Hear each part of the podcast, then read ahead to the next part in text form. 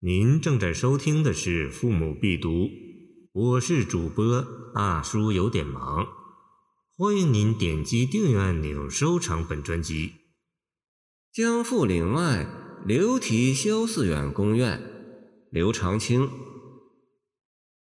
竹房摇壁上方幽，台镜苍苍访旧游。内史旧山空日暮。南朝古木向人丘，天香月色同僧事，叶落猿啼傍客舟。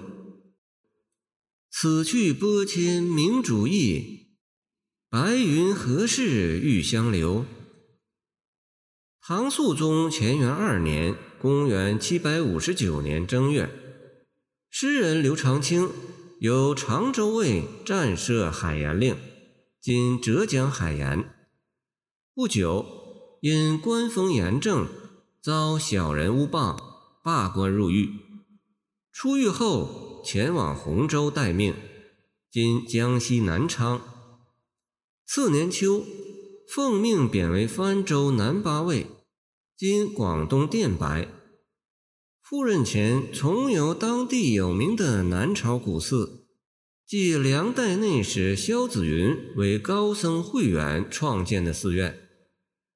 诗人此时蒙冤受屈，远谪南荒，重游旧地，满怀抑郁，在院内题写了这首律诗留念。首联盖写由寺开始的印象，上方是掩映在竹丛里的幽静禅房。门内展身一条满布苍苔、曾经踏过的旧路，今昔不同的感慨油然而生。次联选取寺内的重点文物进行观察描述。寺院创建人萧内史的故居旧山正冷落在夕阳光里，而当年种植的古木，如今也已萧瑟的秋容与人相对了。空日暮，向人秋两句凄凉景象，写景中涂上感情色彩，分明反映出诗人此时悲苦落寞的心境。既是重游，又属雅士，四声定然相识，自有一番迎候款待。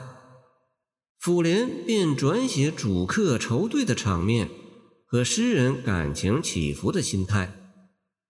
上句写在桂花飘香、月明如素的禅房里，摆设斋宴，宾主洽谈，所说无非人生事项、浮云富贵一类话题。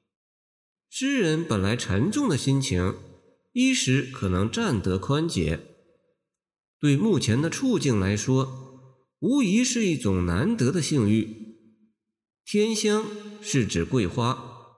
或受自唐代宋之问“桂子月中落，天香云外飘”诗句的启发，见灵隐寺，也和目前秋的时令吻合。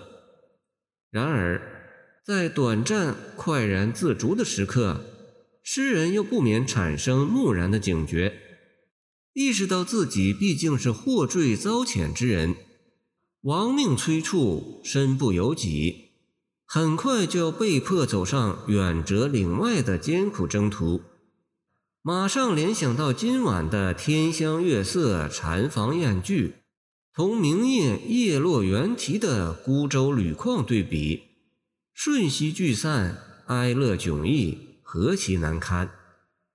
心念及此，胸中的冤结倍觉伤情，怨愤之思不能自己。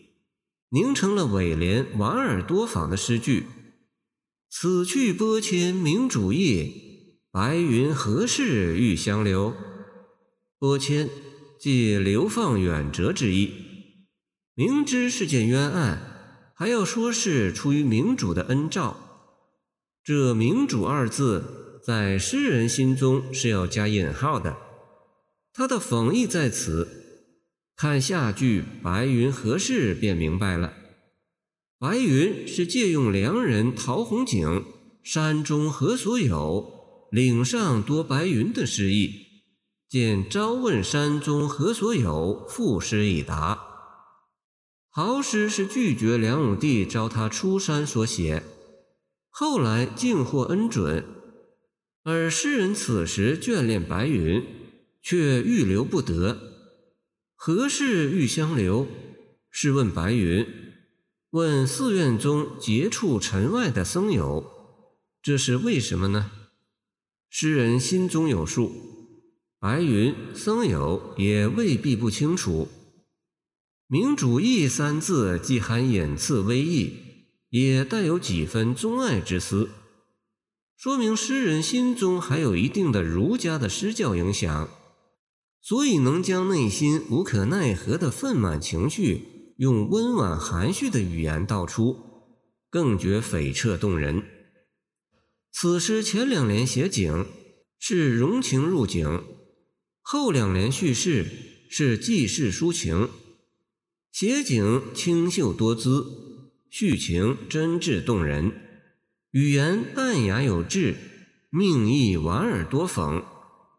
前人总评刘诗的风格说：感情强烈，克制怨愤，写不遇之感，青词妙句。令人一唱三叹，见清代宋洛《漫堂说诗》，闻一多先生评此诗说：写得情深意厚，悦而不怒，深得温柔敦厚之旨，开大力识才子之端，都可说明此诗作为刘诗代表的典型意义。感谢您的收听，我的 QQ 号码幺七二。二九二二幺三零，希望您继续收听我们的后续节目。如果您喜欢我的作品，请关注我吧。